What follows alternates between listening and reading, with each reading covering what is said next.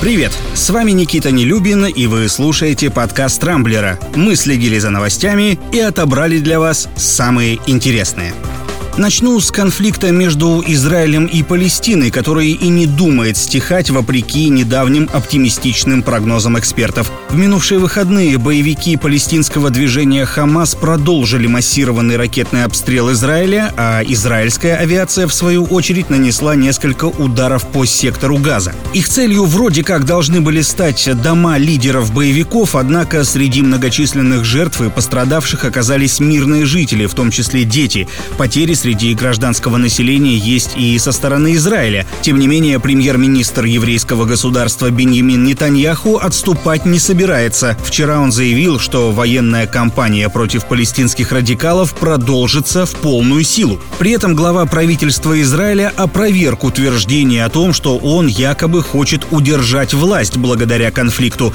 Надо отметить, что политическое положение Нетаньяху действительно далеко от стабильного. Его по-прежнему обвиняют в многочисленных многочисленных коррупционных преступлениях. В том числе из-за этого израильский премьер в течение почти двух лет так и не смог сформировать правительство, а в начале мая окончательно потерял на это право. В общем, есть подозрение, что Нетаньяху сильно лукавит, заявляя, что никогда не ставил вопросы безопасности страны в зависимость от собственных политических интересов. Так или иначе, конфликт, который уже перерос в полномасштабные военные действия, безусловно, нужно решать. Кстати, накануне МИД России предложил предложил провести в Москве встречу лидеров Палестины и Израиля. Вчерашний день стал очередным ярким подтверждением того, что в Госдуме сидят невероятно умные люди, которых искренне заботит благосостояние народа. Член Думского комитета по бюджету и налогам Вера Ганзя наконец-то раскрыла способ, как победить бедность в России. Оказывается, для этого надо всего ничего – развивать собственное производство и поддерживать сельское хозяйство. Эта новость собрала на Рамблере массу комментариев, местами, кстати, очень дельных. Например, ЛДПР предложили выдать всем народным избранникам грабли и лопаты и отправить их развивать производство и поднимать село, причем бессрочно и с оплатой по результатам труда. О том, чтобы, ну скажем, снизить налоги или экстренно перераспределить бюджет, такое право у правительства, кстати, появилось год назад, депутат Ганзия ничего не сказала. Как и о том, чтобы начать, наконец, привлекать к ответственности многочисленных коррупционеров во власти и лишить их возможности воровать миллионами. Но, как опять же справедливо заметил один из наших пользователей, такое вряд ли когда-то произойдет. Ведь если мы перестанем быть нищими, они перестанут быть богатыми. Немало шума в минувшие выходные наделало другое заявление, на этот раз от известного телеврача Елены Малышевой. У себя в Инстаграме она опубликовала видео с общественного мероприятия, в котором участвовала.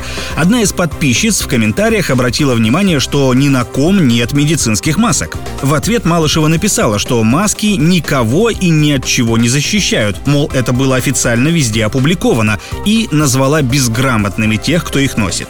Судя по всему, телеведущая имела в виду нашумевшее исследование датских ученых, которое они провели в начале весенней волны пандемии. Тогда эксперты отобрали 6 тысяч человек и разделили их на две группы. В одной люди носили маски с высокой степенью защиты, а во второй ходили без них. В итоге в обеих группах коронавирус обнаружили у приблизительно равного и совсем небольшого числа добровольцев. Примечательно, что многие ученые исследования раскритиковали, а медицинские журналы, в том числе авторитетный Lancet, отказались его публиковать. Так что насчет официально было везде Елена Васильевна все-таки привирает. Вот и экс-глава Роспотребнадзора Геннадий Онищенко обвинил телеведущую в дезинформации. Ну, а я напомню, что за публичные фейки о коронавирусе гражданам России может грозить до пяти лет тюрьмы. Такой закон был принят еще год назад, но, полагаю, на ведущих федеральных телеканалов он не распространяется. ГИБДД продолжает изыскивать все новые способы отлова нарушителей на дорогах. На сей раз инновационный метод опробовали в Екатеринбурге. Там начали использовать специальное мобильное приложение, которое информирует инспекторов об автомобилях, не зарегистрированных в ГАИ, а также о водителях, лишенных прав. Правда, пока что новые технологии работают не очень надежно. За два часа рейда сотрудники ГИБДД получили больше 15 уведомлений, и лишь в пяти случаях информация о водителях нарушителей правонарушителях подтвердилось. Будет ли внедрена такая система по всей стране, пока не ясно. Но очевидно, что для некоторых инспекторов она станет отличным источником дополнительного дохода. Одним из главных ньюсмейкеров дня вчера стал министр обороны Сергей Шойгу, который в эфире телеканала «Звезда» сделал невероятное заявление. Оказывается, теперь подготовкой подразделений российского спецназа начнут заниматься старообрядцы. Необычные учения уже прошли в Тыве в условиях труднопроходимой местности и низких температур. В дальнейшем Минобороны планирует провести такие же экспедиции на Алтай и в Кемеровской области. Староверы особого назначения живущие в сибирских лесах и степях, будут обучать бойцов навыкам жизни и быта в сложных климатических условиях. Правда, тут есть одно большое «но». Старообрядцы почти не пьют спиртного, вообще не курят и не ругаются матом. Так что не исключено, что в процессе обучения наших спецназовцев у них могут возникнуть определенные трудности. На этом у меня все. С вами был Никита Нелюбин. Не пропускайте интересные новости, слушайте и подписывайтесь на нас в Google подкастах, Apple Podcast и CastBox. Увидимся на rambler.ru. Счастливо!